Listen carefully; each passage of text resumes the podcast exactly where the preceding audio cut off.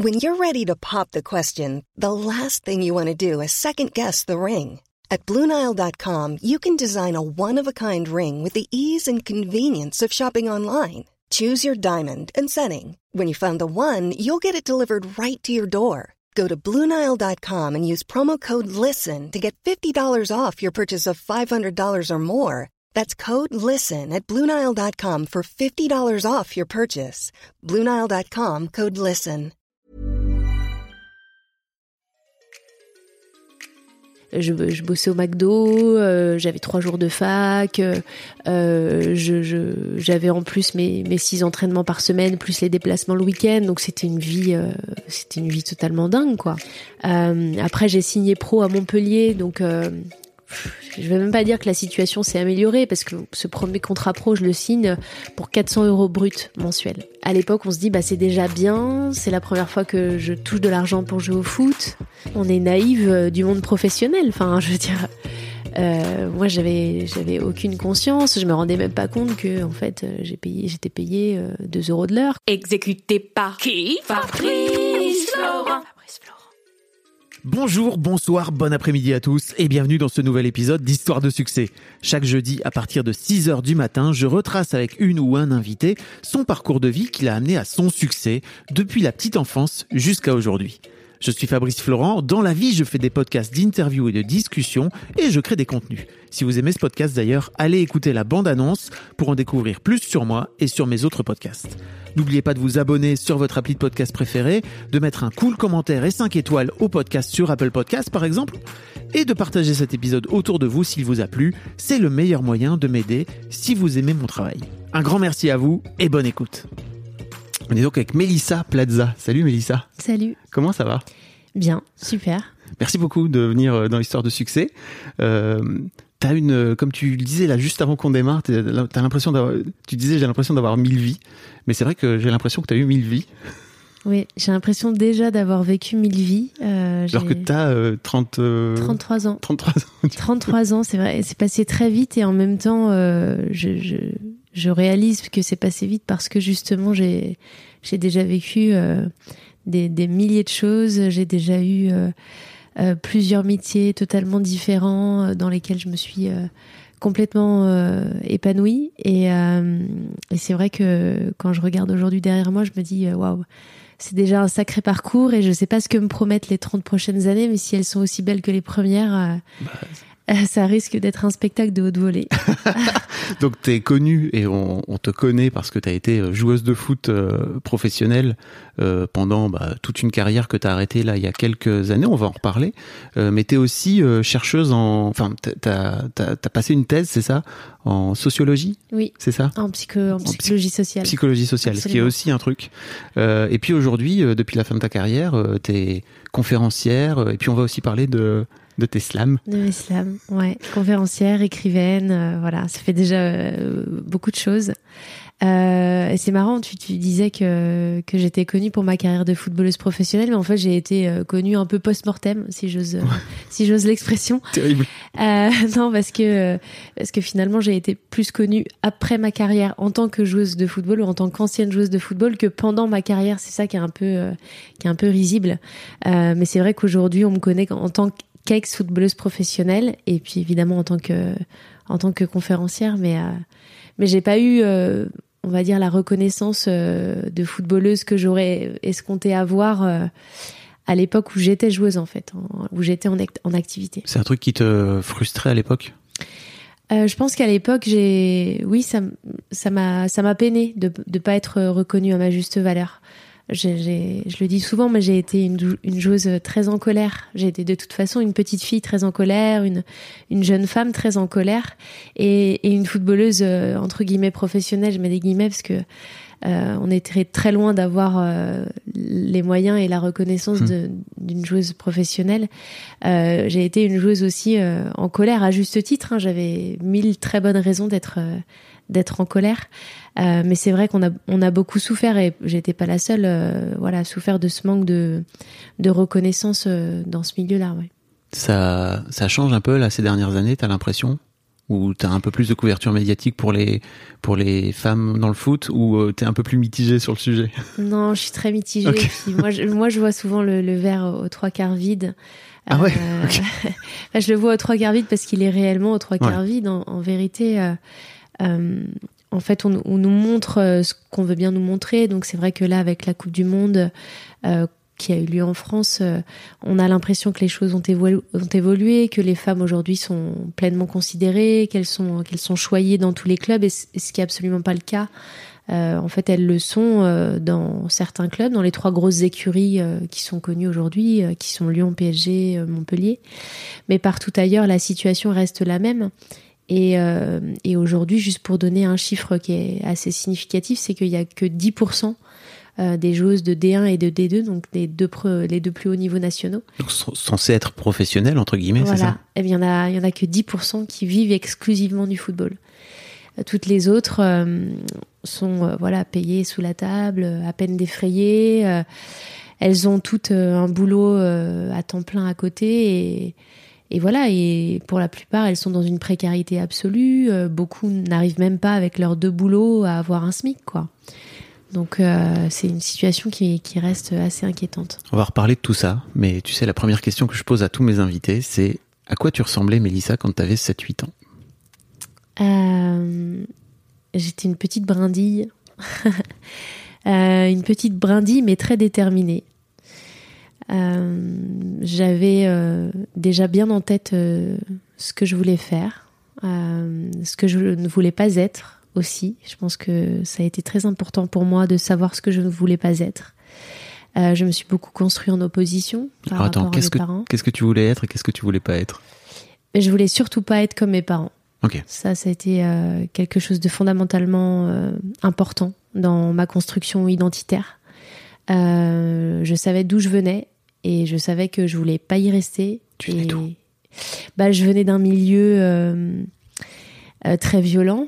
euh, un milieu voilà avec beaucoup de violence intrafamili- intrafamiliale, un milieu socialement défavorisé, avec un, un accès à la culture impossible, avec voilà des carences affectives, émotionnelles très importantes.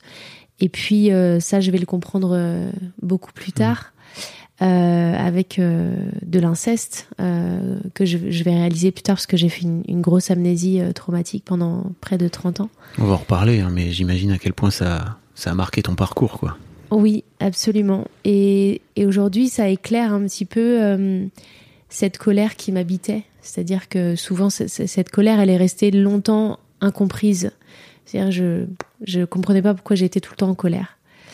Et, euh, et aujourd'hui, je sais pourquoi. Et j'a- j'avais évidemment une raison euh, très légitime à cette colère. Euh, mais du coup, j'ai grandi, voilà, comme une petite fille déterminée à partir de cet endroit, à fuir ces gens chez qui j'étais tombée de manière absolument fortuite, parce que voilà, j'étais née au mauvais endroit avec les mauvaises personnes. Ah, t'es convaincu de ça? Ben aujourd'hui, je me dis que ça, ça faisait partie de l'histoire et que je, sans doute j'aurais pas fait tout ce que j'ai fait aujourd'hui si j'avais pas eu cette histoire. Mais c'est vrai que hum, c'était pas une enfance idyllique, c'est le moins qu'on puisse dire. C'est même un, c'est même un euphémisme. ils font, ils, font, ils, ils- ils faisaient quoi? Ils font quoi tes parents comme métier? Euh, ils ont beaucoup, euh, ils ont beaucoup vagabondé. Ils ont fait beaucoup de choses différentes. Ma mère a, a fait pas mal de de services. Euh, mon père était euh, ouvrier. Ma mère a été aussi ouvrière. Euh, voilà, mais c'est pas- des choses dont j'ai très envie de parler. J'ai pas très envie de parler d'eux. Ah, C'était juste pour comprendre quand tu parles d'un milieu défavorisé, en fait, euh, de Oh. comprendre un petit peu d'où tu viens, en fait. Tu vois Ouais, bah en fait, je, voilà, j'ai eu des parents euh, très violents, euh, des parents qui étaient dans la drogue, euh, dans l'alcool, avec des conduites sexuelles à risque, et puis surtout, voilà, de, de l'inceste au quotidien. Mais ça, ça, je l'ai compris que que plus tard. En fait, j'ai posé des mots que que plus tard sur tout ça. On va en reparler parce que c'est c'est venu lors de la. Enfin, ça t'est remonté euh, lors de la, so- la sortie de ton premier livre, c'est ça, en 2019 Absolument. Un livre dans lequel je, je relate euh, mon parcours, mon enfance. euh, un, un livre dans lequel je pensais avoir tout consigné. Et puis, euh, et puis quand le livre est sorti, euh, et alors que tout était censé aller pour le mieux, pour moi, euh, puisque j'avais la réussite sociale que j'avais toujours espérée, eh bien tout s'effondre. Tout s'effondre sans que je ne parvienne à mettre des mots sur, sur ce que je ressens, sur ce qui m'arrive. Donc je, je suis, je suis terriblement angoissée, je, je dors plus la nuit, je dors plus, euh, genre plus une minute la nuit, quoi. Et, euh, Comment ça se manifeste? Tu, ça, tu, tu- En fait, t'as as une boule d'émotion, c'est ça, et tu sais pas d'où elle vient, tu sais pas pourquoi. Ton cerveau, il continue à, parce que le cerveau est bien foutu, il nous protège, ouais, il continue à, il continue à protéger, c'est ça? Bah, en fait, il nous alerte, l'alerte est maximale. Euh, ce qu'il faut comprendre, c'est que quand on sort d'amnésie, on sort d'amnésie au moment où on est prête à le faire. Euh, et quand je dis prête, j'entends prête euh, au sens euh, sécurisé. Sécurisé sur le plan économique, sur le plan affectif, sur tous les plans. L'idée, c'est que on sort d'amnésie quand il nous est possible de sortir d'amnésie, c'est-à-dire quand on n'est plus en danger, quand on n'est plus entouré de ses agresseurs, etc., etc.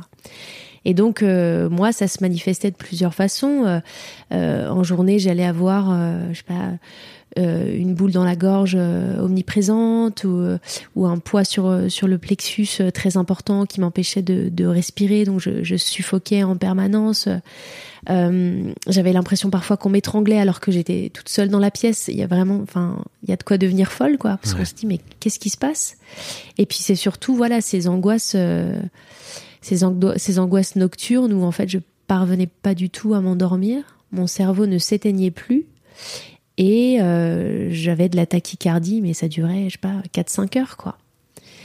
Et donc j'ai traversé cette période euh, euh, dans une solitude effroyable, Ah ouais? euh, parce que c'était le moment où, où j'avais le plus de conférences, c'était le moment où il y avait la promotion du livre, où il fallait donner le change sans arrêt Fallait pas flancher, quoi. fallait pas flancher. Et en fait, ce qui était fou, c'est que bah, la solitude, quand elle tape à ta porte ou qu'elle tape à la porte de ton hôtel 4 étoiles, elle, elle est encore plus virulente, quoi. Elle est, en- elle est encore plus cinglante, cette solitude.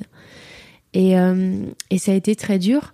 J'ai eu euh, vraiment euh, un an et demi euh, d'errance médicale parce que euh, je ne trouvais personne qui était en capacité de me dire euh, ce qui se passait pour moi. Ah, parce que pour toi, c'était physiologique, c'est ça? T'avais pas encore fait le lien avec. euh, Absolument pas. Ok. À ce moment-là, je ne sais pas ce que je, ce que je traverse. Je ne le comprends pas. T'as mis un an et demi à À comprendre. avoir un diagnostic. Et au bout d'un an et demi, j'ai quand même une psychologue, parce qu'en plus, j'ai dépensé euh, une, une somme d'argent astronomique euh, dans des médecines alternatives, parce qu'on se dit toujours, bon, ça, ça va aller, je vais faire de l'acupuncture, enfin. voilà, on se dit que ça, ça va aller, que c'est pas si Mhm. grave. Et puis finalement, je tombe sur cette, euh, cette psychologue bienveillante euh, qui me dit, bah, en fait, euh, non, vous, vous faites un stress post-traumatique. Et euh, le moment où elle pose ce diagnostic, euh, ça a été quelque part un soulagement pour moi de me dire bon, ok, j'ai quelque chose, c'est quelque chose de grave, euh, c'est normal que j'ai ressenti ça parce que j'étais vraiment très mal au point d'avoir euh, parfois envie de envie de mourir, quoi, très Mhm. clairement. Et, euh, et donc cette dame pose ce diagnostic et là je commence à, à faire de recherches sur l'état de stress post-traumatique, sur euh, qu'est-ce que qu'est-ce que ça engendre, quelles sont les conséquences, est-ce que c'est ce que est-ce que c'est ce que j'ai, etc. Et j'ai trouvé ce, cette fabuleuse ressource qui est le, site euh, de mémoiretraumatique.org, qui est le site euh, qui a été créé par euh, Muriel Salmona, qui est, psychiatre et qui est présidente de, l'association de victimo- victimologie et traumatologie. Et en parcourant ce site, ben, je me reconnais partout, quoi. Je me reconnais dans, chaque ligne, dans, chaque chapitre, sur chaque page. Et à la fois, c'est terrifiant et en même temps, c'est soulageant. Parce que je me dis, euh, ok, donc c'est vraiment ça. Euh, je comprends qu'en fait, euh, le stress post-traumatique, on l'envisage très bien pour quelqu'un qui a vécu un attentat, mais on l'envisage pas du tout pour quelqu'un qui aurait vécu des violences sexuelles. Et puis, ma grande chance à moi, c'est que j'ai un réseau féministe extraordinaire qui va, va me mener tout droit à Muriel Salmona.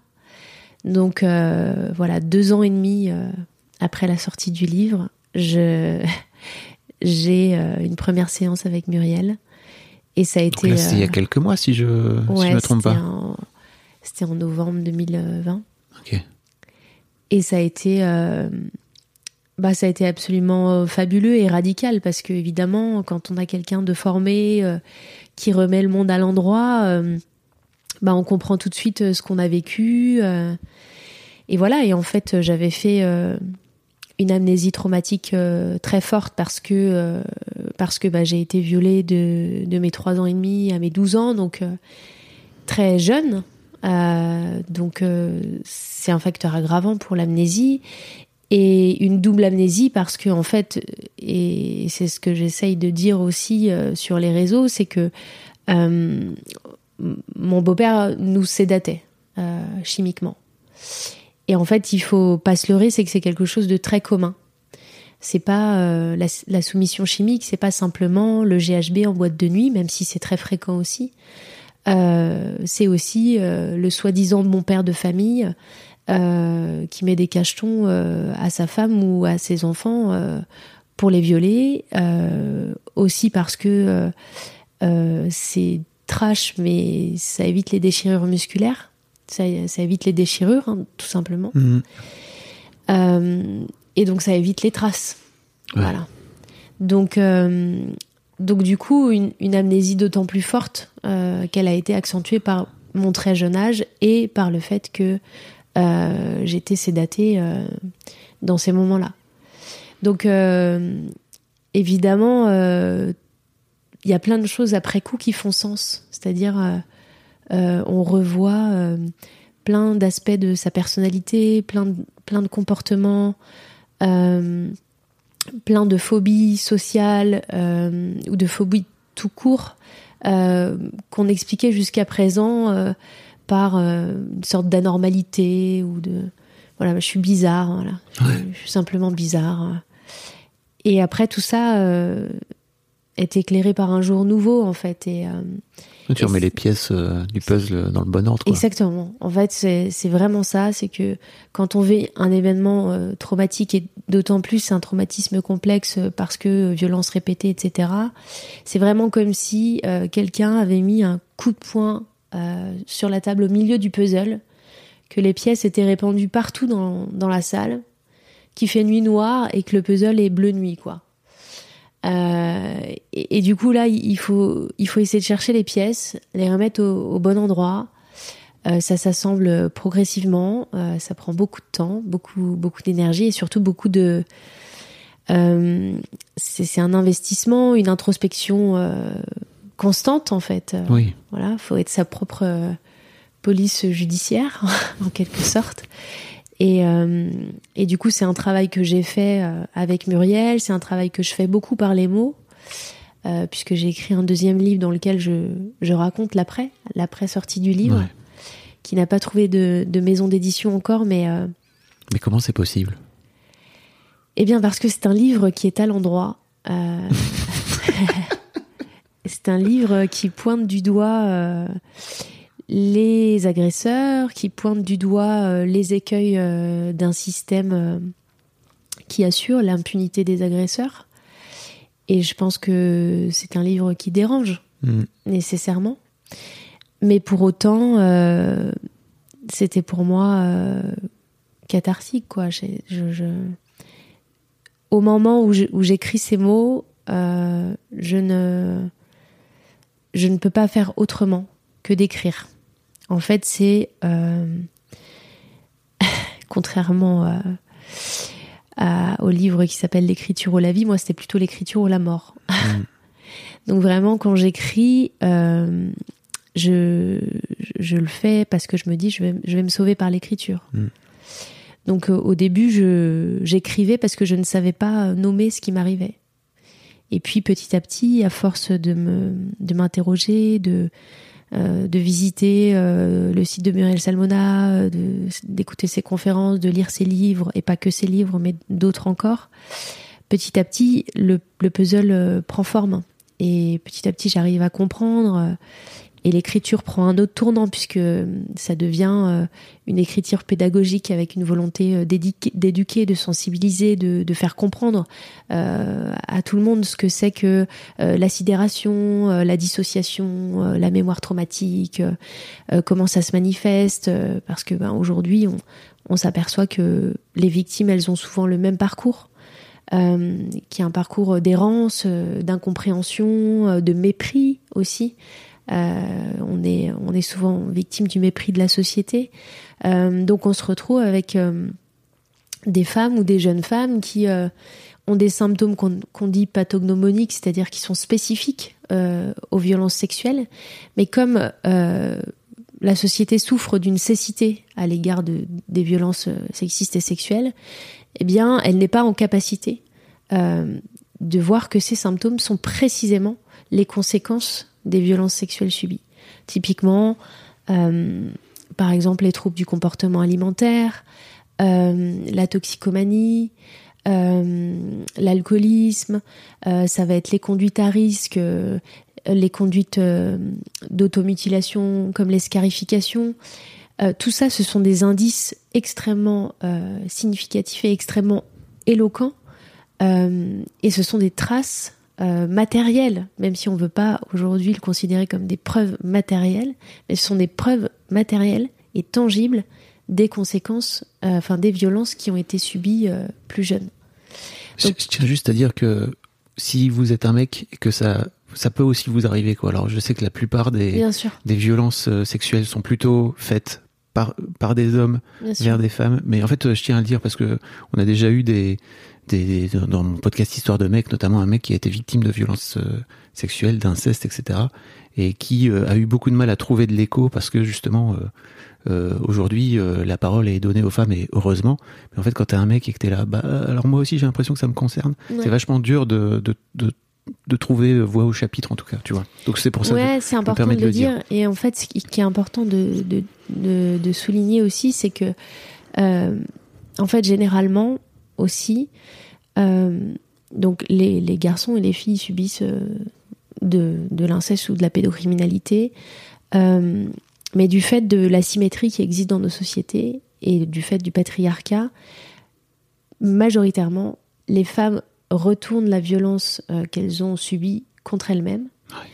Et les hommes, en majorité, vont retourner la violence subie contre les autres. C'est comme ça qu'en fait, euh, des petits garçons violés deviennent euh, violeurs à leur tour. Et euh, c'est comme ça que des petites filles euh, violées vont euh, se faire du mal, faire des tentatives de suicide. On a du mal à comprendre les- la scarification, etc. Mais ce sont des conduites en fait qui permettent de se dissocier, c'est-à-dire de s'anesthésier émotionnellement et physiquement pour ne plus ressentir la mémoire traumatique. Et donc c'est vrai que c'est des sujets qui sont très peu abordés aujourd'hui dans notre société. Et moi, l'idée de ce livre, c'était aussi de les donner à voir et de les donner à comprendre. Euh, parce que ma mission, euh, c'est d'arriver à vulgariser des choses qui sont parfois compliquées et parfois inaccessibles pour les rendre accessibles euh, à tout le monde. C'est ta mission aujourd'hui. Tu considères que c'est ta mission. C'est intéressant parce que tu, tu- Ouais, Non, mais je vois que tu. Les gens le voient pas, mais je vois que t'as t'as un petit sourire en me disant Est-ce que je peux m'autoriser à dire que c'est ma mission? Mais tu viens de le dire. oui, je pense que c'est ma mission parce qu'en en fait, je, je pense que j'ai deux, grosses forces. La première, c'est de savoir manier les mots. Euh, et, la deuxième, je dirais, c'est de savoir euh, euh, partir de quelque chose de très complexe et d'en faire quelque chose de, simple et de, compréhensible par tout le monde. Et quand on a ces, deux forces, bah, je pense que c'est intéressant, important et d'utilité publique de pouvoir les mettre à disposition. Et donc c'est ce que je fais, euh, c'est ce que je fais notamment dans les slams en fait, parce Ouais. que je pars d'une histoire euh, de femmes très complexe, avec euh, de multiples facteurs, de multiples variables. Attends, mais tu t'expliques là que tu fais des slams, mais. je suis partie Enfin, dans tous les sens. non, mais c'est pas ça, c'est que c'est hyper intéressant parce qu'effectivement, je crois que c'est un prolongement. Pour, juste pour terminer sur ton livre qui est pas édité Oui, pour l'instant. Il y a- Je sais qu'il y a des gens qui sont éditeurs et éditrices qui nous écoutent. oui, On peut te contacter où? Sur Instagram par exemple? On peut t'envoyer un DM oui. Sur Instagram, euh, sur mon site internet. euh, Ok. Voilà, c'est un livre euh, qui aurait toute sa place aujourd'hui dans les mains de tout le monde. Tu sais que c'est intéressant parce que j'ai reçu dans l'histoire de Daron Mylan. Je sais pas si tu as suivi ce que Mylan a fait. Mylan est chanteuse. Euh, je mettrai un lien dans les notes pour les gens qui. Mylan est chanteuse et en fait, euh, euh, c'est pareil, elle a été victime d'inceste et elle, pour le coup, euh, elle l'a jamais oublié, mais c'est sorti, c'est sorti à l'âge adulte par l'intermédiaire d'une chanson en fait, Mm. où elle a écrit un peu en écriture automatique. Bah, sans doute ça te parle. Euh, et elle a galéré. Elle en a fait un livre jeunesse en fait pour les enfants, pour expliquer euh, ce qui se passe, etc. À travers un loup, tu vois. Le loup, c'est le, c'est le méchant. c'est- Ouais. Et, euh, et elle a galéré à trouver un éditeur. Donc parce que en fait, les, le, le tabou, il joue aussi là-dessus. C'est-à-dire que les éditeurs disent, en fait, on va pas mettre à côté de Choupi euh, un bouquin où euh, on va on va expliquer aux enfants l'inceste. Bah si, au contraire, c'est hyper important. Donc pardon, c'est tout ça pour pour te dire. Si des, des maisons d'édition nous écoutent. Voilà. euh, N'hésitez pas, euh, pas. envoyez un petit message à, à Mélissa parce que comme tu dis, je sens que ton bouquin est un bouquin comme tu dis à l'endroit et qu'en fait il mérite. à l'endroit et puis qui enfin, je, pour enchaîner du coup sur l'islam c'est Ouais. que j'ai une fois que j'ai eu terminé ce livre euh, je suis je suis d'une nature extrêmement impatiente euh, et puis je, fuis la lassitude euh, comme la peste donc du coup euh, je me suis mise euh, à écrire un premier slam au sortir d'une histoire de cœur compliquée avec un, pervers et je, me suis dit, tiens, je, je, vais écrire. Je vais écrire la rage que j'ai en moi. Je vais écrire ce qui tourne pas rond dans tout ce que je viens de vivre depuis quelques semaines. Et j'ai fait ce premier slam que j'ai intitulé Les pervers narcissiques. Et ça, ça a bien marché. Euh, les copines féministes m'ont dit, mais euh, c'est super, euh, tu devrais faire un blog. Et euh, je sais pas, blog, ça me semblait un peu old school. Et je me suis dit, ben, pourquoi pas ouvrir un compte Instagram du même nom que, que mon livre, mon second livre qui s'appelle La taxe écarlate. Euh, je me suis dit, pourquoi pas ouvrir un compte Instagram sur lequel je slame. Euh, alors c'est assez simple, en fait, je, je, déclame des, des, des slams dans l'impudeur d'une face cam. euh, voilà, on voit que mon, que mon visage. Et euh, au départ, je voilà, je slame mes états d'âme, je slame mon histoire, je slame euh, mes coups de gueule sur ce qui se passe euh, dans l'actualité, etc.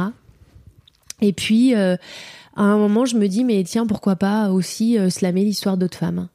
Euh, Pourquoi pas euh, euh, aider d'autres femmes à comprendre, à mettre la lumière au bon endroit, euh, euh, peut-être à les faire avancer là où elles se situent dans une impasse, voilà.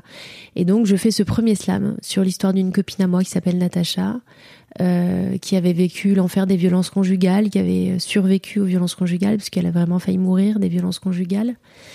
Et j'écris ce premier slam, et je, ça a été jubilatoire euh, de, de pouvoir mettre en mots euh, son histoire, de voir à quel point ça sonnait juste pour elle, ça sonnait juste pour moi aussi, euh, à quel point on pouvait rendre justice avec les mots et à quel point aussi on pouvait donner le bon éclairage. Parce que souvent dans ces histoires, il y a toujours un, un petit, un petit clair-obscur. Il y a toujours un endroit où on n'est pas trop certaine qu'il y a un truc qui est pas net? Et pourtant, c'est là que ça se joue en Tu fait. veux dire en, en tant que femme, c'est ça? Tu, tu sais pas trop quelle est la situation? C'est pas ça, c'est plutôt que il y a toujours un élément déclencheur et qu'on sait pas toujours lequel lequel c'est en réalité. Et bien souvent, en fait, il y a une part sombre de l'histoire euh, qui explique no- notre état actuel, notre état d'anxiété euh, permanent, etc. euh, mais qu'on n'a pas réussi à identifier. Et donc moi, je, je viens tirer les fils et je viens mettre le projecteur au bon endroit en lui disant, écoute, je pense que cette partie-là de ton histoire, c'est peut-être celle-là qui pose un peu problème. Alors, je suis pas, euh, je suis pas psychiatre, je suis pas psychologue, mais j'ai tellement lu sur le sujet, je suis tellement bien accompagnée par Muriel Salmona qu'aujourd'hui, je suis en capacité d'analyser. Tu t'es formé. Très- Voilà, je me suis formée. J'ai passé une validation de euh, d'expérience ou validation d'acquis, d'expérience, je sais plus comment on dit, la VAE là. Ouais. Euh, donc, euh, du coup, euh, c'est vrai que souvent, en fait, pour elles, ça, ça, c'est très précieux parce que de poser des mots justes sur ce qu'elles ont vécu, euh, c'est déjà en soi un cadeau. Mais en plus, euh, quand j'arrive à pointer du doigt euh, ce qui pose encore problème pour elles aujourd'hui et qui n'est pas résolu, bah, ça les aide aussi dans leur processus thérapeutique, quoi. Il y a bon, je te racontais là quand t'es arrivé que vraiment trois minutes avant, j'étais en train de d'écouter ton slam sur, je, je crois, ta propre histoire d'inceste. Ouais, ça te dérange pas si on l'écoute? Absolument pas. Ok. Alors comment ça marche Pardon. Antoine qui monte va faire un petit montage, mais en fait je voudrais bien qu'on l'écoute ensemble, si tu veux, plutôt que de le mettre en post prod. Ouais. Arrêtez, j'ai l'impression d'être vieux parfois. Je suis là. Mais comment ça marche Instagram Hiring for your small business? If you're not looking for professionals on LinkedIn, you're looking in the wrong place. That's like looking for your car keys in a fish tank. LinkedIn helps you hire professionals you can't find anywhere else, even those who aren't actively searching for a new job but might be open to the perfect role. In a given month, over 70% of LinkedIn users don't even visit other leading job sites. So start looking in the right place. With LinkedIn, you can hire professionals like a professional. Post your free job on linkedin.com/people slash people today.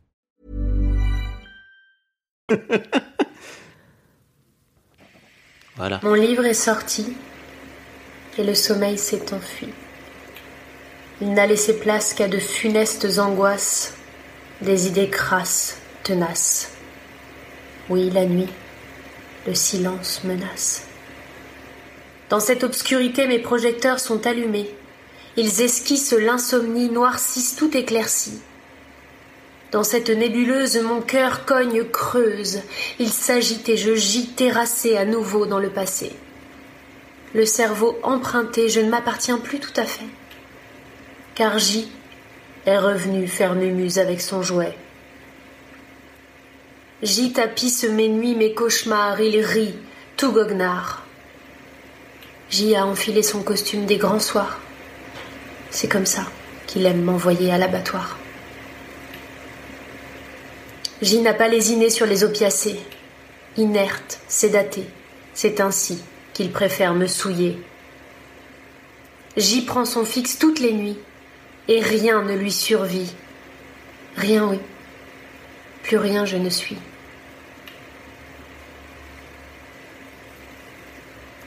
Trente ans ont coulé, mais le présent est comme gelé dans le passé.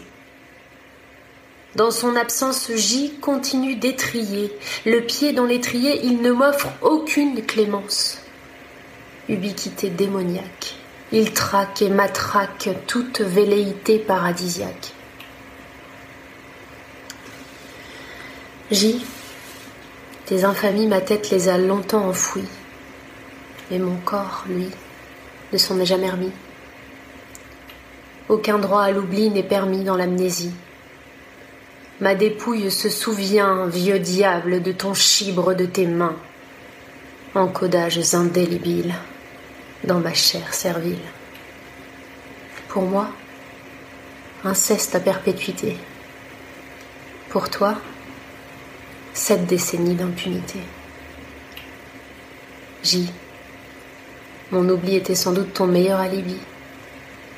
Mais à toi maintenant de récupérer tout ton fourbi.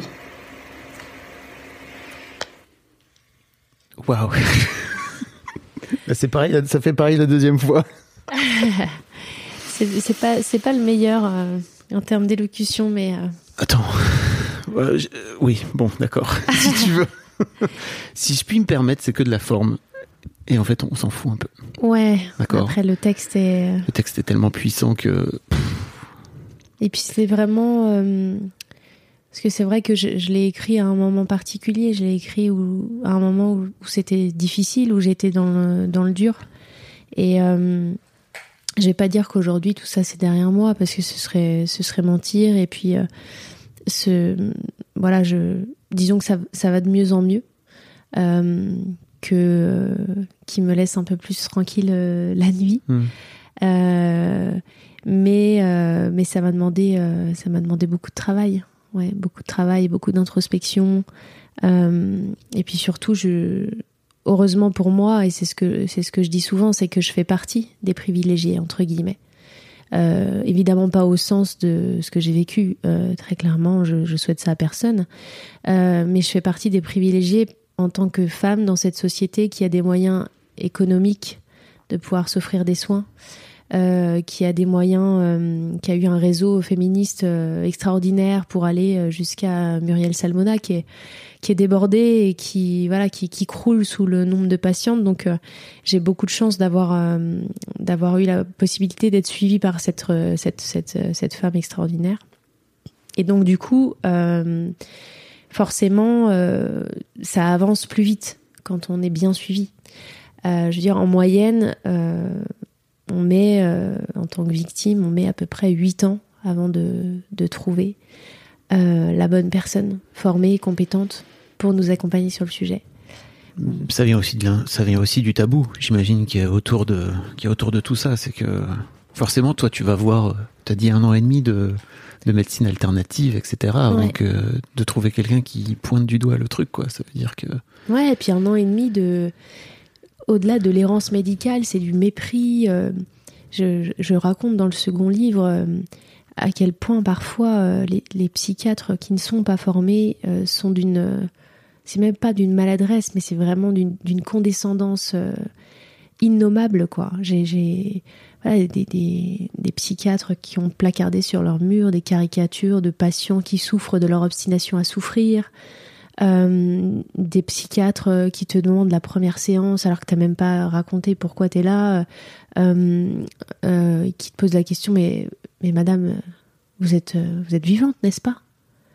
Donc sous-entendu en fait de, de quoi tu te plains? Hmm. Et qu'est-ce qu'elle peut bien avoir cette cette jeune femme euh, très belle euh, euh, qui oui, c'est quoi son souci, quoi. c'est quoi, c'est quoi son souci? De, de quoi elle peut se plaindre, franchement? Et, et par ailleurs, euh, j'ai aussi euh, euh, fait le tri dans, dans, dans mes amis, puisque euh, il y a aussi beaucoup de gens qui sont pas capables de, de supporter euh, ces afflictions, qui sont qui tournent le dos à la souffrance quand elle est trop importante, ou qui estiment que bah, parce que tu t'appelles Melissa Plaza, que que tu as réussi euh, socialement, alors euh, dans cette société euh, capitaliste, hein, Mm. voilà, que tu as réussi socialement, que tu que as de la visibilité sur les réseaux, que tu commences à être connu, que tu ne peux pas souffrir, que, te, que, que tu dois forcément aller bien, puisque tu as une vie que beaucoup t'envient. Et donc c'est aussi un moment de, de solitude extrême où tu te dis, bon, ok, ces gens-là sont peut-être pas des amis finalement. Ces gens-là ne veulent peut-être pas mon bien. Donc c'est un moment, euh, ouais, je, parle d'errance parce que ça a été, euh, ça a été vraiment ça. Où à chaque fois que tu tapes à la porte de quelqu'un pour euh, essayer de de dire ce que tu n'arrives même pas toi à nommer, ce que tu n'arrives même pas à comprendre, ce ça là qui qui te qui te ronge, qui te bouffe à l'intérieur, et que tu, tu ne sais pas où déposer ça. Tu, tu ne sais pas. Voilà, parce qu'à chaque fois que tu le déposes quelque part, soit on te on te fait les gros yeux euh, en mode oh là euh, non c- désolé c'est trop pour moi euh, là ce que tu me racontes. Soit on te dit bon écoutez madame c'est quand même pas si grave euh, des enfants violés il y en a plein. Enfin bon c'est un peu ça quoi.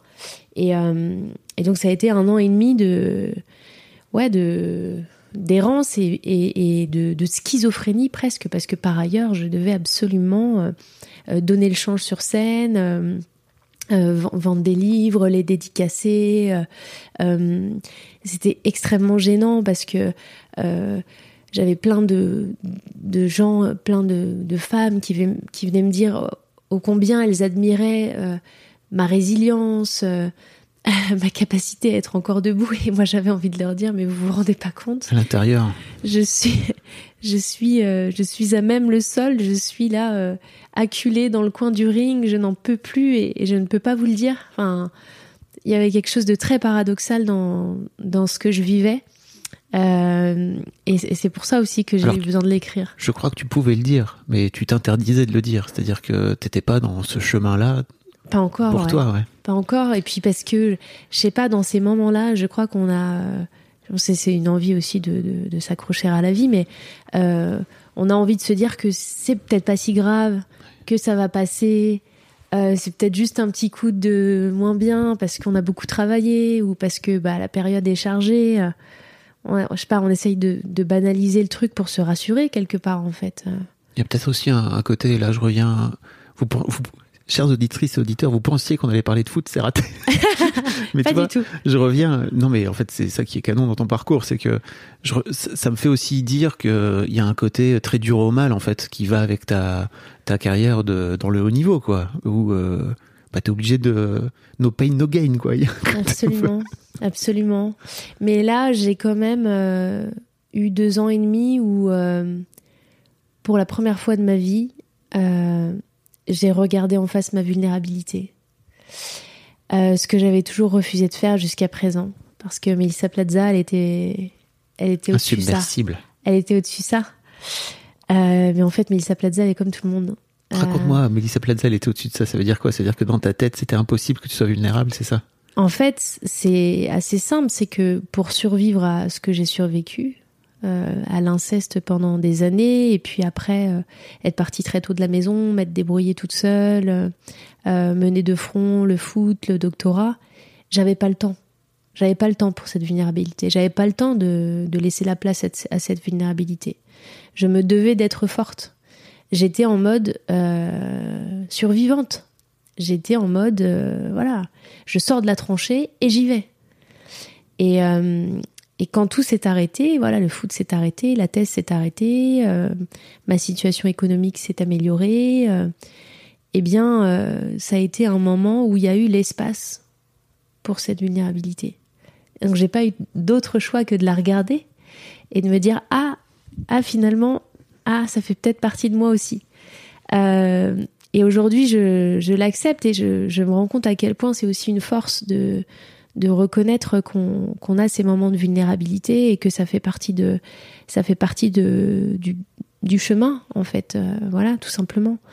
Euh, mais il y a eu des moments euh, il y a eu des moments très durs des moments où vraiment c'était effrayant parce que j'avais je sais pas j'avais la mort arrimée au corps quoi.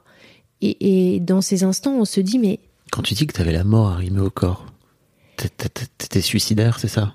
Ben, en fait, je j'ai jamais été suicidaire, mais je, souffrais tellement de la mémoire traumatique et d'une mémoire traumatique qui était souvent incompréhensible, inexpliquée, que euh, je finissais par me dire j'ai besoin d'éteindre cette souffrance. Euh, donc c'était c'était effrayant parce que je ne voulais pas mourir, mais j'avais j'avais la mort arrimée au corps quoi. Et c'est terriblement effrayant parce qu'on se dit mais est-ce que je suis capable de le faire? Est-ce que je vais le faire alors que c'est absolument pas ce dont j'ai envie quoi? Et c'est ça qu'il faut bien comprendre dans le dans, dans la mémoire traumatique et dans les conséquences des violences sexuelles, c'est que cette volonté de se détruire, elle ne nous appartient pas. Elle ne nous appartient pas. C'est l'agresseur qui un jour a tenté euh, de nous éteindre, de nous, de nous tuer psychiquement, physiquement, etc. Et que c'est cette volonté de nous détruire qui nous colonise et qui parfois revient nous hanter. Donc cette volonté de se détruire, elle ne nous appartient pas. Mais il faut euh, avoir les clés de, décryptage, de, compréhension et d'analyse euh, pour pouvoir euh, prendre le recul nécessaire euh, dans, dans ces moments-là. Et donc heureusement pour moi, j'ai été euh, voilà très bien accompagnée par Muriel.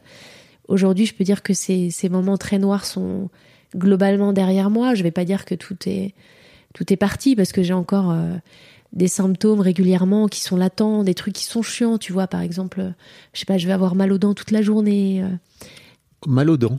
j'ai mal aux dents, aux, aux incisives de devant. Euh, Jusqu'à il y a très peu de temps, j'avais beaucoup de problèmes aux yeux, j'avais euh, régulièrement des allergies, les yeux qui gonflaient. Euh, et, une fois qu'on a compris euh, pourquoi, qu'on a remis euh, dans le contexte, que on trouve des scénarios plausibles qui peuvent expliquer les symptômes, bah ça, ça, ça, ça rentre dans l'ordre.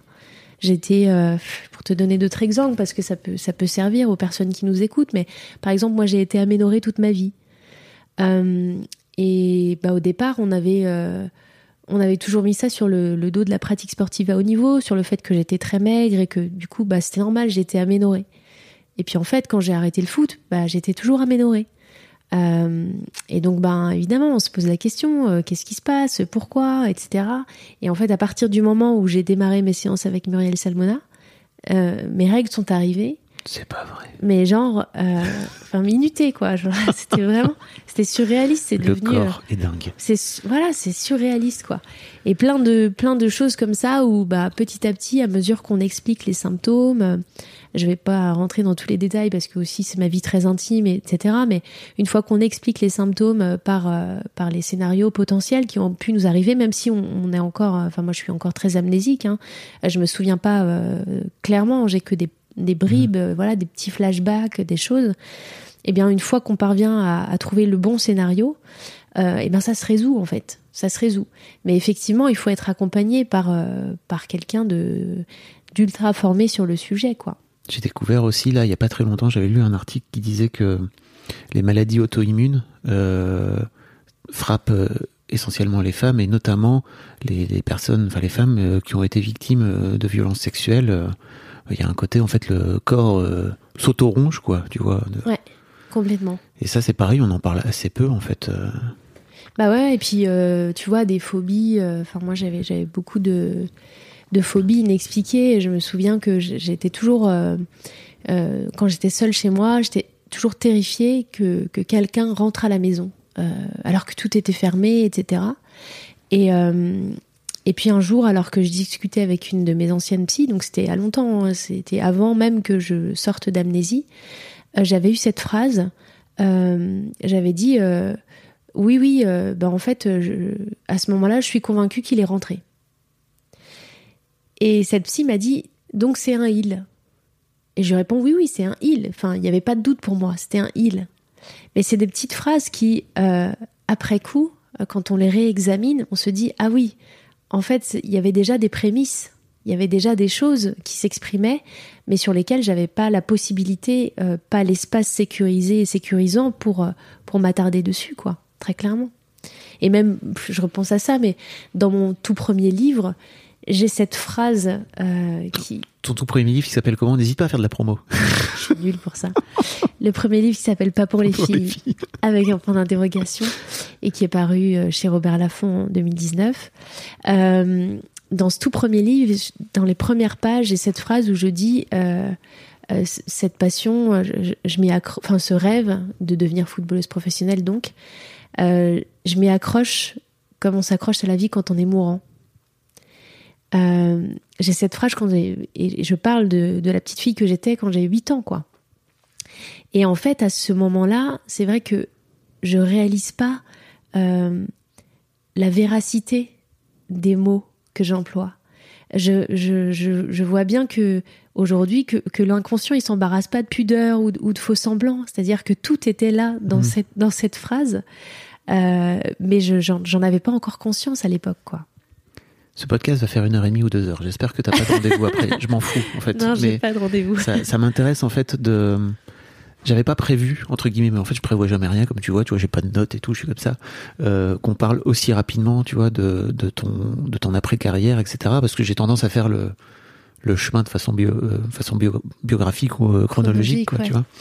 Euh, mais euh, si tu veux bien, je veux bien qu'on revienne quelques années en arrière, parce que, de rebondir sur euh, la petite fille de 8 ans que t'étais Ouais. et euh, dont tu as parlé très, très rapidement, où tu disais que tu étais une petite fille en colère et que quelque part le foot euh, te permettait de pouvoir euh, canaliser cette colère, c'est ça à l'époque? Ouais, complètement. En fait, le foot, ça a été vraiment. Tu faisais déjà du foot, donc à 8 ans? À 8 ans, je faisais du foot, mais je faisais du foot en fait depuis que j'étais haute comme trois pommes. Oui, depuis que tu savais marcher en gros. Voilà, exactement. mais Comment euh, t'en viens au foot quand t'es une fille déjà, de base, quand t'es une petite fille, tu vois? Bah, on me demande souvent, on me pose souvent cette question, euh, savoir s'il y avait un facteur social. euh. Bon, moi, au départ, il n'y avait pas de papa à la maison, puisque le beau-père est arrivé euh, quand j'avais 3 ans et demi, 4 ans. Euh, il n'y avait pas de grand frère, pas de cousin, donc c'était vraiment, euh, je sais pas, c'était une passion un peu fortuite, quoi. C'était une, une rencontre. euh, euh, extraordinaire. Mais t'as des t'as des copains garçons qui te qui viennent te mettre au foot ou avec qui tu veux Non, jouer, non, machin, non? Non, je sais pas. C'est c'est venu comme ça, vraiment. C'est quand je parle de rencontre fortuite, c'est vraiment ça. Et euh, mais c'est comme si j'avais compris tout de suite que ça allait être mon vecteur de salvation, quoi. Et ça l'a été, pour, de vrai. Le, foot a été euh, un vecteur d'émancipation, euh, euh, à la fois d'émancipation sur le plan familial, c'est-à-dire que ça m'a permis de quitter le, quitter le foyer plus tôt que, que j'aurais pu l'espérer. Ça m'a permis aussi de, de, de, de, faire un joli pied de nez au déterminisme social, parce que finalement, c'est aussi par le foot que j'ai que je- que j'ai grimpé dans, dans l'ascenseur social.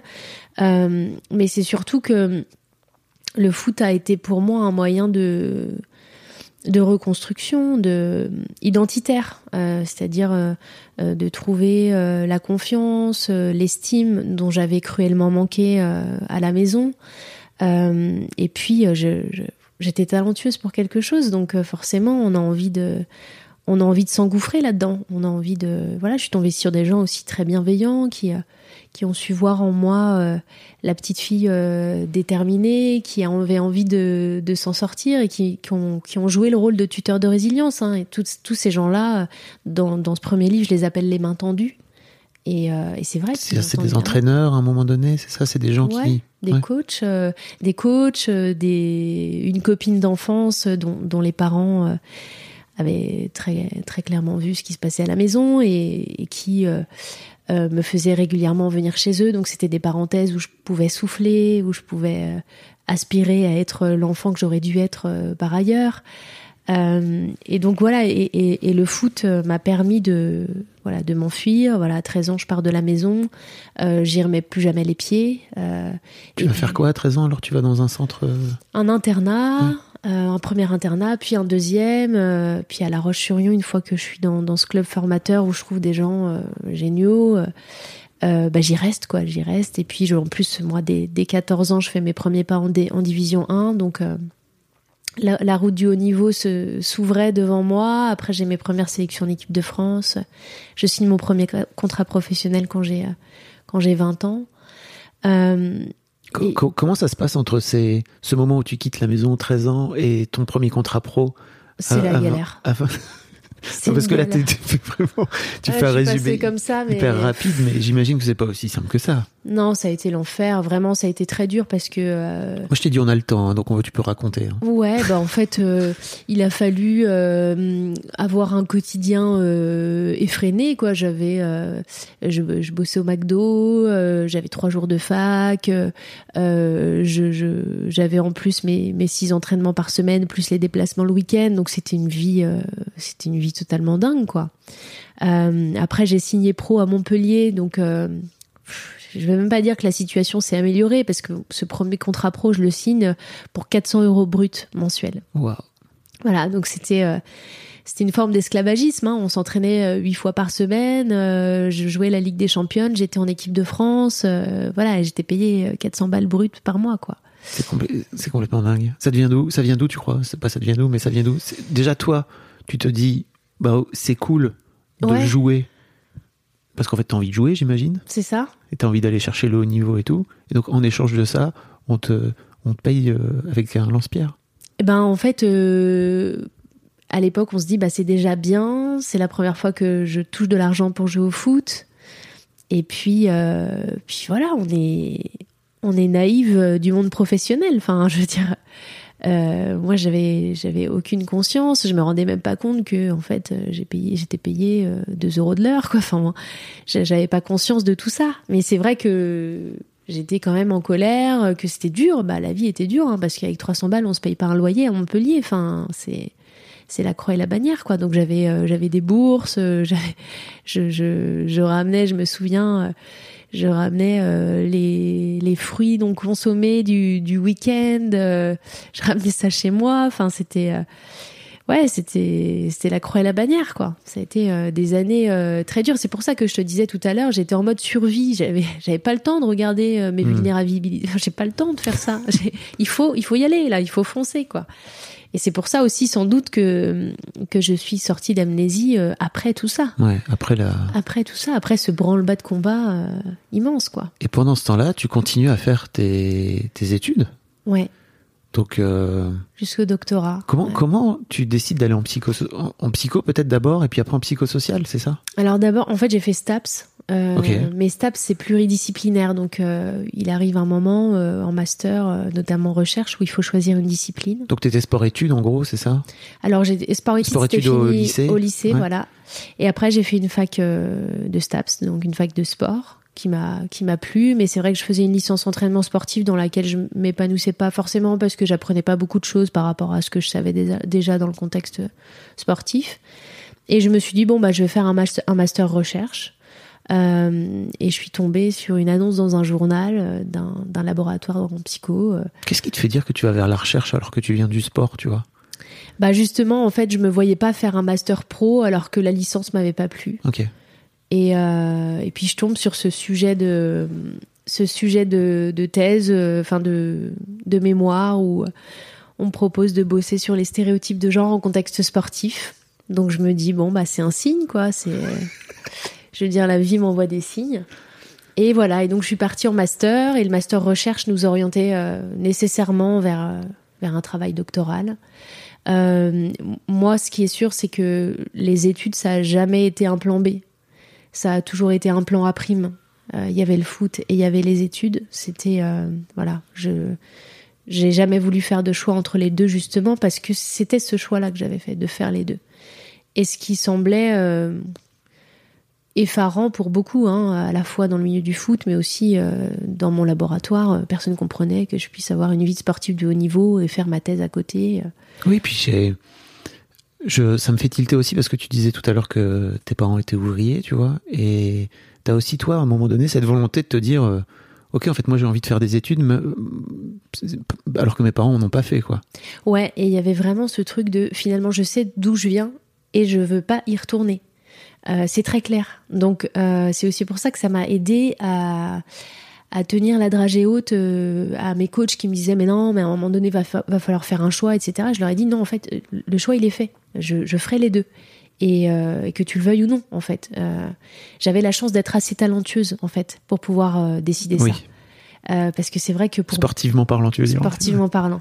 Parce que pour beaucoup, euh, euh, je me souviens très bien que celles qui étaient un peu justes, on leur disait, bah écoute, c'est simple, soit tu vas à ton CM, soit tu viens avec nous ce week-end, quoi. Donc il y avait une, une espèce de chantage très malsain de le foot ou les études, quoi.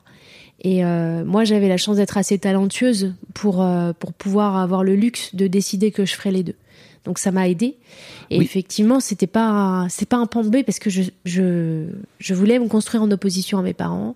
Ça passait par euh, par le fait de s'élever euh, intellectuellement, de s'élever culturellement, et puis euh, de, de s'offrir l'avenir que j'aurais pas pu espérer si j'avais si j'étais restée chez eux, quoi. En fait, tout simplement. J'en profite pour faire un peu de promo entre mes podcasts. Tu sais, parfois je fais ça, mais je, te dis ça parce que j'ai interviewé dans mon autre podcast Histoire de Daron euh, un mec qui s'appelle Adrien Nazelli, alors qui est pas père, mais juste c'est un hors-série sur ce qu'il appelle lui les transfuges de classe, euh, qui sont tout simplement bah, des gens comme toi ou moi, moi j'en fais partie aussi. Les parents n'ont pas fait d'études supérieures, et toi, en tant que- qu'enfant, en fait, t'en fais. Et pour la première fois, il fait parler des parents de la façon dont ça se, dont ils voient en fait leurs enfants qui sont transfuges de classe. Ouais.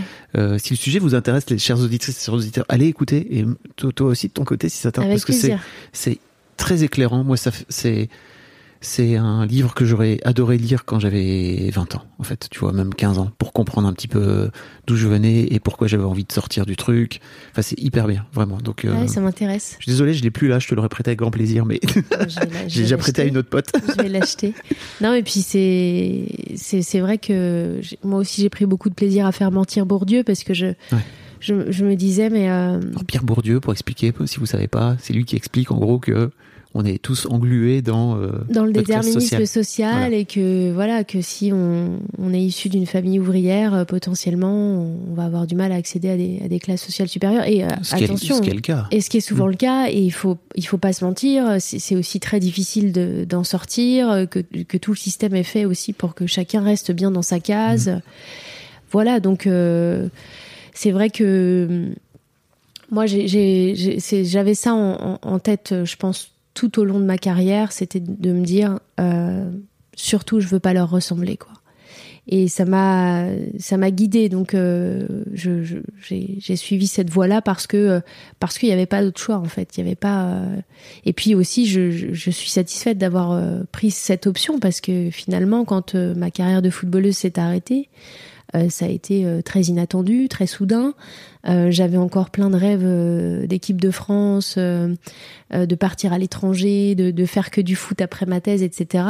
Tous ces rêves se sont éclipsés d'un coup d'un seul. Tu peux peut-être raconter ce qui s'est ce qui s'est passé. Ouais, bah en fait, ce qui s'est passé, c'est que j'ai bon, j'ai déjà cumulé pas mal de blessures au genou, et puis et puis dans mon dernier club pro, le club me fait jouer euh, blessé, donc je sors sur blessure à un match, et puis finalement, euh, euh, voilà, j'ai été négligée euh, bah, en tant que joueuse, hein, en tant que femme footballeuse, j'ai été négligée, donc on m'a pas offert les examens, les soins nécessaires, et donc on m'a fait jouer blessé pendant des mois et des mois. Alors pour expliquer, c'est ton le club dans lequel tu joues à l'époque, c'est l'En Avant Guingamp, Ouais, qui est aussi bah, qui est un club mixte, hein, c'est-à-dire qu'il y a aussi un, il y a une section une homme. section homme euh, qui est euh, en D1 ou peut-être je me trompe mais Ouais, c'est ça, en D1, ouais, exactement. Euh, donc il y a des pros, il y a des j'imagine qu'il y a un staff médical qui prend soin des joueurs parce que comme ils sont très payés, Des joueurs, Voilà. les joueurs sont, sont très bien payés, faut en prendre soin. Enfin, des joueurs, mais pas des joueuses. les joueuses sont Voilà. de ce fait-là mal payées, donc il y a aussi un peu un cercle vicieux qui,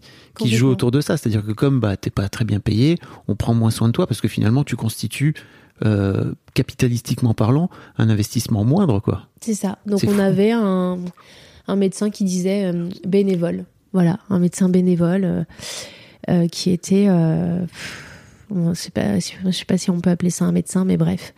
Donc du coup, ils m'ont fait jouer blessé pendant des mois et des mois, et puis euh, un beau jour, n'en pouvant plus, euh, j'ai pris les choses en main et, Et euh, toi, tu joues blessé? je joue blessé. et tu mords sur ta chic? Exactement.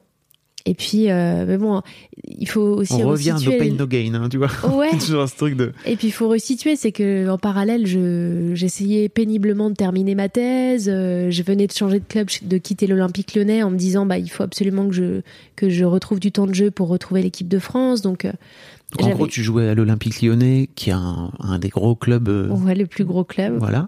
Et de ce fait-là, tu, tu faisais euh, le banc, en fait. Je faisais le banc et pas de temps de puis jeu. et puis voilà, je, je prenais énormément de plaisir, hein, même en étant remplaçante à l'Olympique Lyonnais. J'aurais aimé poursuivre là-bas, mais j'avais euh, l'équipe de France dans un coin de ma tête et je me disais il faut absolument que je joue si je veux faire les JO de Rio, quoi. Donc je me suis dit bah je vais partir dans un plus petit club pour retrouver du temps de jeu. Pour te Et- montrer un petit peu et pour que les sélectionneurs se disent, tiens, en fait, Il y a celle-là. et voilà, et donc ça s'est pas fait comme prévu. Et puis quand, quand j'ai pris les choses en main, bah, je me suis euh, voilà rendue à l'évidence, c'est que j'avais quelque chose d'assez grave au genou, euh, qui était irréversible, et que euh, bah, la prothèse me pendait au nez d'ici à 5 ans. Et, et voilà, et donc il a fallu faire un choix, et ça a été le choix de la santé de préserver mon capital santé. Donc c'est pour ça que c'était important d'avoir euh, mené euh, jusqu'au bout ce doctorat, parce que c'est aussi ce qui m'a permis euh, de monter sur scène pour la première fois pour donner ce- cette conférence TEDx, et, et ensuite bah, de, de devenir conférencière. Donc j'ai pas du tout de, de regrets, mais c'est vrai que ça a mis du temps. J'ai ce discours-là aujourd'hui, mais au tout début, c'est vrai que quand le foot s'est arrêté, il y a eu des mois et des mois durant lesquels ça a été euh, le néant, où je me suis dit, mais qui suis-je Euh, Que vais-je faire encore Euh, Où je, je voyais les listes de l'équipe de France sortir et je, je pleurais. Je me disais, mais je vois toutes ces filles là avec qui j'étais il y a pas si longtemps que ça et, et j'aurais dû y être en fait. Pour, pourquoi je n'y suis pas? Et euh, donc t'es pas allé au JO aussi de ce fait-là? ni les JO, ni la Coupe du Monde au Canada, ni la Coupe du Monde en France. Enfin, Et oui, puis, parce que disons qu'à 33 ans, tu es encore en âge de pouvoir. euh, bah, j'avais 27 ans à l'époque. Waouh. J'avais 27 ans à l'époque. t'es- on peut dire qu'entre 27 et 30, en général, les sportifs sont au top de leur niveau parce qu'ils ont cumulé suffisamment d'expérience pour pouvoir être euh, euh, au top et pour pouvoir euh, avoir engrangé justement de l'expérience. Et en même temps, physiquement, tu continues à tenir le coup, quoi. Exactement. Et puis moi, j'avais en tête de, une fois la thèse terminée, de me consacrer euh, entièrement au football, de voir ce que j'étais capable de faire si je faisais que ça aussi. Euh, bon, voilà, ça s'est pas, ça s'est pas fait comme euh, comme c'était prévu. Et puis, euh, et ce qui m'a, je pense, la plus belle leçon que que j'ai apprise de de cette épreuve, c'est que à un moment donné, il, il faut arrêter dans la vie de se demander si ce qui nous arrive est juste ou injuste. Parce qu'on n'avance pas comme ça. C'est qu'est-ce que je fais de ce qui m'arrive? Et quand on, quand on réfléchit comme ça, ça rend les choses beaucoup plus faciles, euh, beaucoup plus digestes aussi. Et, euh, et c'est ce qui m'a permis de me projeter. Et ce qui est rigolo, c'est que dans, dans cette conférence TEDx là, euh, qui s'appelle Désolé ma puce, ça n'existe pas pour les filles. je t'avoue, j'apprends. Je, je la termine en disant si j'avais pas fait de foot, je serais passée à côté des plus beaux moments de ma vie. Et à ce moment, à ce moment-là, quand je dis cette phrase, j'y crois dur comme fer. Je crois vraiment que j'ai vécu les plus belles années de ma vie et que c'est terminé. Et en fait, bah, toute la suite va me montrer que, en fait, il me reste encore des choses incroyables à vivre, euh, que remplir les stades, euh, c'est euh, c'est très bien, mais que remplir les scènes, c'est jubilatoire aussi. Et que délivrer les messages sur l'égalité femmes-hommes, sensibiliser euh, à travers mon parcours, à travers euh, mes slams, euh, voilà, à travers mes prises de parole, que ça c'est quelque chose d'encore plus beau, dans lequel je me sens encore plus utile, dans lequel je me sens reconnue, parce que c'est ce que je te disais tout à l'heure. Aujourd'hui, je suis reconnue en tant qu'ex-footballeuse, mais cette reconnaissance, je l'ai gagnée sur la scène en fait. Je l'ai pas gagnée sur le terrain, je l'ai gagnée sur la scène. Et ça, c'est d'autant plus honorifique, quoi. Aujourd'hui, tu te dis, tu te dis ça, mais enfin, la, la Mélissa d'aujourd'hui se dit que que, que c'est cool, mais j'imagine que la Mélissa qui était sur les terrains euh, avait envie de de briller, quoi, tu vois. Et, et, Ouais. je peux comprendre en plus, hein. Oui, elle avait envie de briller. parce que c'est c'est quand même ton, enfin, c'est quand même ta vie, tu vois, le foot jusque là. Oui, elle avait envie de briller, mais elle était aussi. euh, Elle avait des entraves dans ce milieu-là. Donc en fait, elle pouvait pas briller. La Mélissa de l'époque, elle était en colère parce que euh, parce qu'elle en avait ras-le-bol d'être dans un milieu qui ne la considérait pas. Euh, je pense aujourd'hui que j'aurais jamais pu briller euh, comme je le brille aujourd'hui parce que le contexte ne me le permettait pas. J'étais en colère parce que ben on avait, on était discriminés tout le temps. On avait euh, le terrain, euh, le petit quart de Oui. terrain à la nuit tombée euh, parce que bah tous les garçons avaient réservé les créneaux. On avait des chaussettes en taille 45-48 parce qu'il reste que ça chez les garçons. C'est les déplacements en bus scolaire, euh, les sandwichs au débo sur l'heure d'autoroute malfamée. C'est, enfin, tout ça, en plus des inégalités salariales évidemment, et euh, du manque de médiatisation, de considération, des injonctions à la féminité permanente, tout ça, au bout d'un moment, c'est pesant. Et ça freine tes performances. En tout cas, moi, ça freinait les miennes. Et ça nourrissait ma colère. Et c'était une colère en plus qui était euh, pas partagée. C'est-à-dire que euh, euh, mes copines étaient tellement euh, stockholmisées euh, qu'elles n'arrivaient pas à être en colère. Non, mais je, je, leur jette pas la pierre parce Ouais. que c'est très dur en Mm. fait d'être en colère dans un système où on est opprimé, où on a peu de place pour s'exprimer, peu de place pour exister et que notre place est précaire. Oui, puis il faut expliquer que quand tu es sportif de haut niveau, tu grandis là-dedans. C'est-à-dire que tu n'as, jamais rien connu d'autre, en fait. Donc forcément. Et puis ça se, ça se, cette misogynie, elle se double de la culture du dolorisme qui est quand même très présente dans le sport. Le dolorisme, Bah de, La de- douleur. de la douleur, c'est ça, du fait pain, de no gain. Exactement, le fait d'aller tout le temps, euh, enfin de justifier la performance par la douleur extrême. Euh, et puis par aussi, euh, euh, quand j'entends douleur, j'entends douleur physique, mais douleur psychique aussi, parce que bah, on estime que bon, la bienveillance, c'est pas ce qui va nous amener à être performant. Mais je pense qu'il y a quand même des, enfin aujourd'hui, si on mettait des coachs en entreprise et qui se comportaient comme ils se comportent sur le bord du terrain en entreprise, euh, bon, il serait, il finirait au prud'homme, quoi. Mm. Donc pourquoi est-ce que dans le sport, on autorise euh, de tels euh, comportements déviants qu'on n'autoriserait pas dans n'importe quel autre contexte professionnel? Tu crois pas qu'il y a un truc aussi de de, enfin, de, de répétition en fait tu vois tout comme les enfants battus finissent par battre leurs Oui, enfants etc quoi tu vois C'est ce qu'on a eu, donc on, on- c'est comme ça Et que ça a marche. marché, voilà. Et ça a marché. Ah oui, mais si on avait fait différemment, tu penses pas que ça aurait marché Mhm. mieux? Tu vois, c'est aussi tout c'est ça. dur de c'est dur d'enclencher le changement et de se dire vas-y viens on peut faire différemment quoi Complètement. Et donc moi, du coup, euh, dans ce système, dans cette inertie, je me sentais inutile, je me sentais pas euh, reconnue comme je le suis aujourd'hui. Donc aujourd'hui, j'ai vraiment l'impression d'être beaucoup plus euh, impactante que j'ai pu l'être en étant relayeuse euh, à Montpellier ou à l'Olympique lyonnais. Ouais, Alors que c'est un poste clé, je veux dire, c'est le poste où tu donnes le tempo, où tu fais les choix, où tu récupères défensivement, où tu lances les contre-attaques. Enfin, tu vois, il y a un truc euh, qui est hyper paradoxal, quoi. Mais je me sens beaucoup plus impactante aujourd'hui. Il y a un autre truc aussi dont je voulais te parler, c'est l'histoire de la compétition, tu vois. L'un des trucs contre lesquels je me suis battu, moi, pendant toute ma carrière chez Mademoiselle, c'est que la plupart des filles qui venaient chez Mademoiselle pour faire leur métier, tu vois, elles avaient en, sainte horreur l'idée de la compétition. Parce que pour elles, il y avait un truc de... Alors, la plupart ne faisaient pas de sport, tu vois. Donc, celles qui faisaient du sport en général, elles avaient ce truc. Mais bon, il y a aussi ce truc où on n'incite pas les filles à faire du sport. Enfin, tu vois, un peu un cercle vicieux autour de ça. Et, euh, et en fait, elles avaient dans l'idée que la compétition, c'est forcément écrabouiller les autres, tu vois. Alors que pour moi, dans ma tête, qui fait du sport, euh, du basket pendant des années, c'était plutôt, bah effectivement, l'objectif c'est de battre les autres, mais avant tout, c'est de se dépasser soi. Et hum, je sais pas si tu as un truc à dire par rapport à ça justement, parce que Bah en fait, c'est très compliqué. C'est qu'il y a les hein. deux dans le dans le milieu dans le milieu euh, du haut niveau. Il y a les deux. Il y a vraiment euh, la volonté d'écraser l'autre qui est très présente et la volonté de se dépasser. Et je pense qu'on n'accentue pas assez, euh, on met pas assez euh, l'accent sur le fait de se dépasser soi avant d'écraser les autres. Euh, mais dans les sports collectifs, nécessairement, le fait d'écraser l'autre, c'est très présent aussi, parce que ta place, elle s'acquiert au détriment d'une autre. Donc il faut pas se leurrer non plus.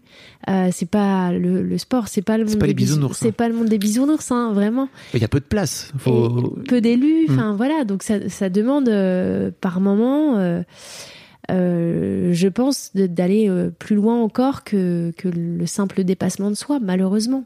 Malheureusement. Mais euh, ça, c'est très social, en fait, euh, que, que les femmes n'aiment pas la compétition. C'est juste que on leur a appris euh, dès le plus jeune âge à être très dociles, euh, à faire la place aux autres, voilà. Donc, c'est pas, c'est pas très étonnant, ce, ce constat. T'as une anecdote folle aussi où dans un vous, vous êtes à la mi-temps en train de gagner 3-0 Ouais. Ce qui est déjà c'est c'est bien 3-0 en général, Ouais. c'est une bonne marge au, au foot pour les gens qui connaissent pas le foot. C'est plutôt cool quoi. C'est plutôt déjà très bien. Ouais. et, euh, et en fait vous arrivez avec 3-0 à la mi-temps et là votre coach, Ouais, le coach de l'époque, euh, qu'on va pas citer, parce que je veux pas me retrouver au tribunal. Euh, ah, il t'a il t'a menacé? Non, non, mais euh, Il pourrait? il pourrait. Euh, et pas juste au sens métaphorique du terme, si tu vois ce que je veux dire. Euh, Non Bah, c'est c'est pas le genre de, de gars que t'as envie de provoquer, quoi. Ok. Euh, Wow. Ouais, ouais. Et Tu donc, veux dire physiquement physiquement. Ok, ok. Non mais pour euh, dire les choses clairement. Pour dire les choses clairement. Et euh, effectivement, il est, il est arrivé dans le vestiaire très fâché, euh, comme il l'était souvent en fait.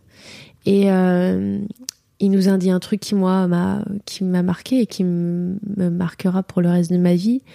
Il nous a dit, euh, en nous regardant droit dans les yeux et en nous pointant du doigt, une à une, vous voulez faire les salopes avec moi?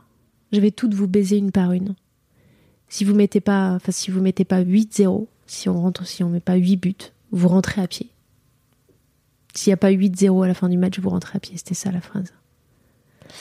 Et euh, je me souviens du silence de morte qui régnait, ce qui était euh, surréaliste, parce que faut, faut imaginer, les, les- les femmes qui avaient dans ce vestiaire ont un tempérament d'acier, quoi. Un tempérament d'acier. Elles sont toutes à ce niveau-là de leur discipline quoi. C'est ça. Elles sont au top. C'est, c'est, c'est des guerrières, c'est des, c'est des badass, quoi. Et silence de morte dans le vestiaire. Et euh, moi, je réalise la teneur des propos en traduisant à Megan Rapinoe qui est à côté de moi.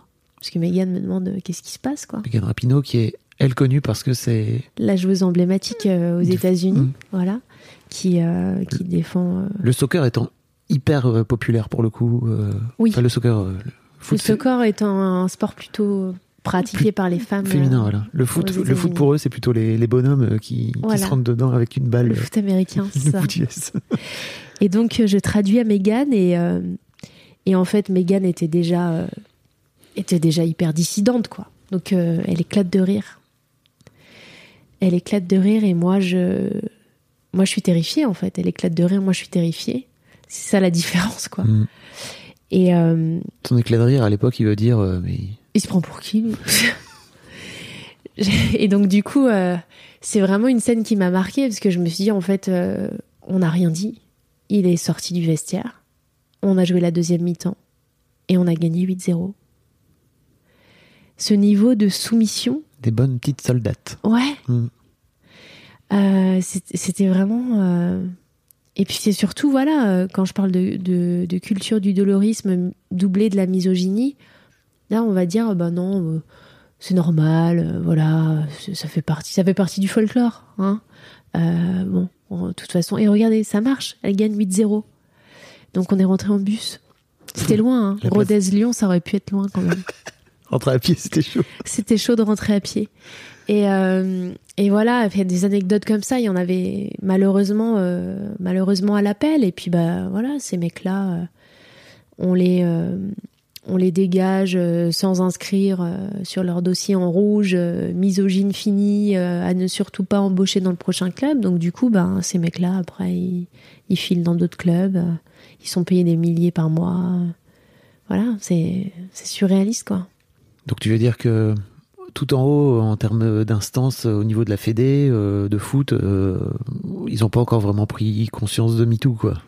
Alors ça c'est sûr, mais c'est surtout qu'au sein des clubs, euh, chacun est un peu libre de faire ce qu'il veut. Donc il n'y a pas que la Fédé, mais la Fédé aussi est instigatrice de politique euh, en faveur de l'égalité ou non. Oui. Et, en l'occurrence, on est plutôt dans le non avec la Fédé. Euh, on est plutôt dans le déni, on est plutôt euh, parce que c'est voilà, c'est aussi euh, on parle de MeToo, mais c'est sorti dans tous les sports. Et comme par hasard, la fédération qui compte le plus de licenciés, on est à 2 millions de licenciés. Fédération de foot, non, aucun problème, pas de violence sexuelle. C'est un peu étonnant quand même. Donc en fait, il y a des choses qui sont en train de se préparer, il y a des médias qui sont sur le coup, mais la Fédé a le bras tellement long que ça ne sort pas. Voilà. Donc des prédateurs, il y en a plein, plein les clubs de foot. Mais euh, mais là, va falloir batailler dur pour que pour qu'on puisse se faire l'écho de, de ces histoires de femmes survivantes et de, de, de garçons aussi survivants parce qu'il y a eu aussi des garçons. Bien sûr. Mm. N'oublions pas, n'oublions pas les garçons. Oui, ouais, bien sûr, parce que les enfants sont, sont, sont très touchés. Euh, voilà. C'est sorti, euh, enfin, je sais pas si t'as vu le rapport Sauvé là, euh, dans la, pédo- la pédocriminalité dans l'église notamment, et il y a beaucoup de garçons qui, Ouais. qui, qui en ont fait les frais aussi. Alors, bah, en fait, pour l'instant, on a des chiffres, mais qui sont des chiffres erronés, puisqu'on a euh, en gros 135 000 euh, petites filles violées par an et 30 000 garçons.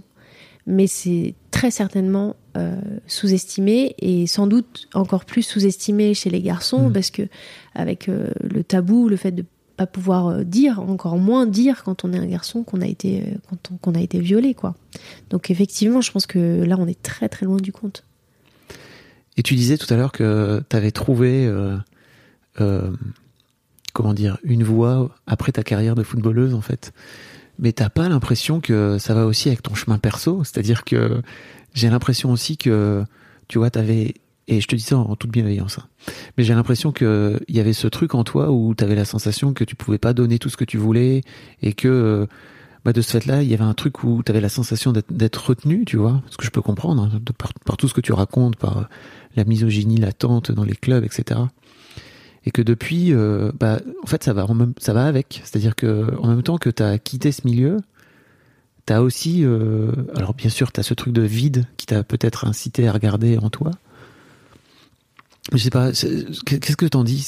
Je, suis à côté de la plaque ou? Non, bah en fait c'est c'est évidemment un chemin d'émancipation, c'est-à-dire que là je je suis aussi indépendante professionnellement parlant, euh, donc je gère mon emploi du temps comme j'ai envie, je travaille avec qui j'ai envie sur les projets qui m'enthousiasment.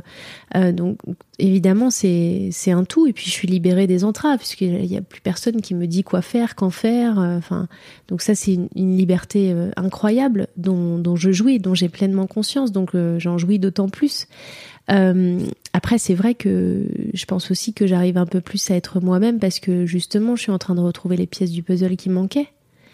Euh, donc le, le, puzzle est en train de s'assembler et, et, quand on quand on sait précisément d'où on vient, euh, bah, je pense qu'on arrive un peu mieux à savoir euh, où on va. Tout simplement, c'est un peu bateau comme phrase, mais je pense que c'est assez juste en fait. c'est pas bateau du tout en vrai. ouais, bah, je sais pas. En tout cas, j'ai vraiment le sentiment de de ces dernières années euh, d'être allée à la rencontre de moi-même et de tout ce que j'avais laissé derrière pour les bonnes raisons, hein, pour des raisons de, pour des questions de survie, hein, tout simplement. Mais effectivement, aujourd'hui, euh, je comprends mieux euh, cette colère, je comprends mieux ces engagements, je comprends mieux pourquoi les injustices et les violences me brisent tant, pourquoi elles me font si mal et pourquoi pourquoi j'ai envie de, de, me lever chaque matin avec la volonté de, de changer le monde, quoi. Tu me disais tout à l'heure en micro, je sais pas si tu voudras garder ça ou pas, mais que tu as du mal parfois à avoir la colère dans le monde, et enfin avoir les injustices dans le monde et avoir la colère qui en résulte, et que tu sais pas trop comment gérer ça aujourd'hui par rapport à ta propre, à ton propre chemin en fait. Oui, mais parce qu'en fait, je, évidemment, ça me met très en colère les injustices et les violences, notamment les violences faites aux femmes. Euh, mais c'est juste qu'au quotidien, être euh, tout le temps en colère, c'est très coûteux. Euh, et que cette colère, elle a été longtemps moteur chez moi, mais aujourd'hui, elle est plutôt inhibitrice. donc j'essaye plutôt d'être dans la création. Et c'est vrai que par les mots, c'est une façon pour moi de de peut-être canaliser cette colère et de, de, la transformer en quelque chose de, de, positif, on va dire.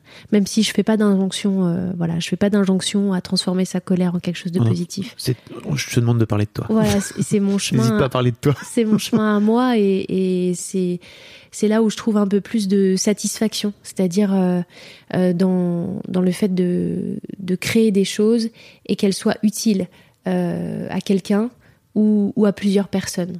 Et c'est pour ça que l'islam, pour moi, c'est un exercice extrêmement galvanisant, parce que je, déjà, je me mets au défi de d'être toujours euh, créative, d'avoir euh, toujours les meilleures punchlines, euh, d'être toujours au plus juste de, de, de l'histoire que cette femme vient me confier, par exemple. Et puis surtout, je me dis bon bah cette histoire, si elle peut éclairer cette femme et puis d'autres femmes, euh, bah, c'est gagné en fait. Euh, donc c'est tout l'enjeu pour moi aujourd'hui, euh, c'est de voilà de, de garder cette colère qui est saine et qui est digne, mais de pas trop la nourrir non plus au quotidien pour préserver ma santé mentale aussi, parce que voilà ça ça reste fragile. Il faut, il faut en prendre soin. Pendant, pendant longtemps, moi, j'en ai, j'ai laissé de côté, voilà.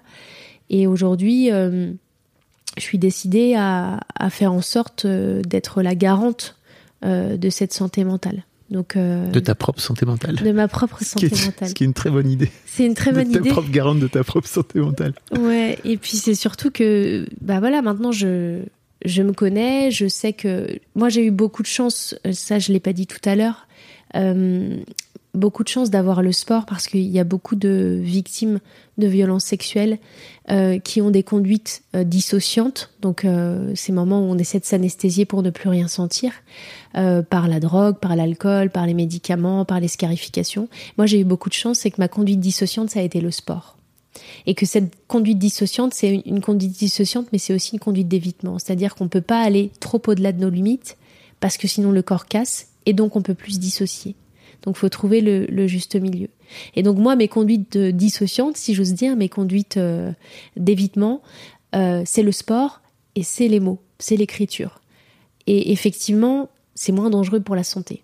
Donc, j'ai en ça beaucoup de chance puisque euh, je, suis préservée des conséquences et du cercle vicieux d'autres conduites dissociantes qui finalement quand on prend des médocs ou de l'alcool ou de la drogue euh, en fait c'est un trauma qui nourrit le trauma et, et on s'en sort difficilement quoi. Donc j'ai en ça beaucoup de chance d'avoir eu le foot dans ma vie parce que c'est vraiment ce qui m'a sauvée. Et c'est pas le cas de tout le monde parce que dans ma famille du coup euh, on est plusieurs enfants. Euh, Hmm. et ça a pas été je vais pas rentrer dans le détail parce que c'est leur, vie, oui. et ça les regarde. Mais on a eu trois parcours complètement différents et les conséquences n'ont pas du tout été les mêmes sur euh, sur nos vies en tout cas voilà donc c'est important de le préciser que moi le sport bien sûr euh, il y a eu des moments difficiles et bien sûr c'est un, un milieu qui m'a ramené aux violences que je fuyais au départ. Mais ça a été aussi en première instance euh, un vecteur de salvation quoi. Merci pour tout ça, vraiment. Est- Est-ce qu'il y a un, un sujet dont tu aurais aimé parler et sur, lequel, sur lequel je t'ai pas amené? Bah Mille. je sais Je vais te pas faire une liste. Je sais pas, on a, non, on a déjà beaucoup. J'ai l'impression d'avoir beaucoup parlé. Je sais pas du tout quelle heure il est. C'est passé vite. Euh, non, c'était très bien. C'était très bien. Merci beaucoup. Non, mais merci à toi, vraiment, pour euh, cette vulnérabilité, déjà. Ouais, qu'on donne à, à tout le monde là, c'est Ça fait plaisir. Ça- Et, et euh, j'espère que ça va, ça va parler à plein de gens. En tout cas, moi, ça m'a beaucoup parlé. Donc, euh, merci beaucoup. C'était cool. Super, merci. On peut te retrouver sur les réseaux sociaux? Oui, sur, Euh, sur Instagram, donc euh, j'ai un compte public, euh, Melissa Plaza 8, et j'ai un compte sur lequel je slam qui s'appelle La Taxe Écarlate. On mettra tous les liens dans les notes. voilà. Ça se passe comme ça dans les podcasts. Twitter aussi, j'ai c'est Melissa Plaza, et je suis en ce moment changemaker pour LinkedIn. Oui. Euh, donc je, je fais des posts sur l'égalité femmes-hommes au travail euh, toutes les semaines. Euh, donc je suis sur LinkedIn aussi et je pense que j'ai fait le tour. Et puis euh, voilà, n'hésitez pas à suivre euh, mes slams, il va y en avoir euh, plein d'autres. N'hésitez pas à me contacter pour les conférences, tout ça. C'est pareil, c'est sur mon site internet. Merci beaucoup. MelissaPlata.com. On mettra tous les liens dans les notes Oui, si jamais vous voulez cliquer, comme ça c'est plus simple. Un grand merci à toi, en tout cas, c'était super. Merci beaucoup pour votre écoute. Avant de nous quitter, si vous avez aimé ce podcast et cet épisode, merci de lui mettre un commentaire sur Apple Podcast et 5 étoiles de préférence. C'est le meilleur moyen de le faire connaître. Vous pouvez faire comme Macha Chose qui a écrit comme toujours avec les podcasts de Fab Florent, on a l'impression d'être une petite souris. Les invités sont intéressants, tout comme leur parcours de vie. On rit, on s'interroge, on apprend, et on apprend aussi sur soi. Merci Fab, tes podcasts sont inspirants. Eh ben merci beaucoup, ça fait plaisir. Et si vous voulez faire comme elle, vous vous rendez sur Apple Podcast et vous cherchez Histoire de succès directement dans votre appli ou sur votre ordinateur. Merci beaucoup à vous et rendez-vous jeudi matin à la même heure à partir de 6h du matin dans votre appli de podcast pour un nouvel épisode d'Histoire de succès.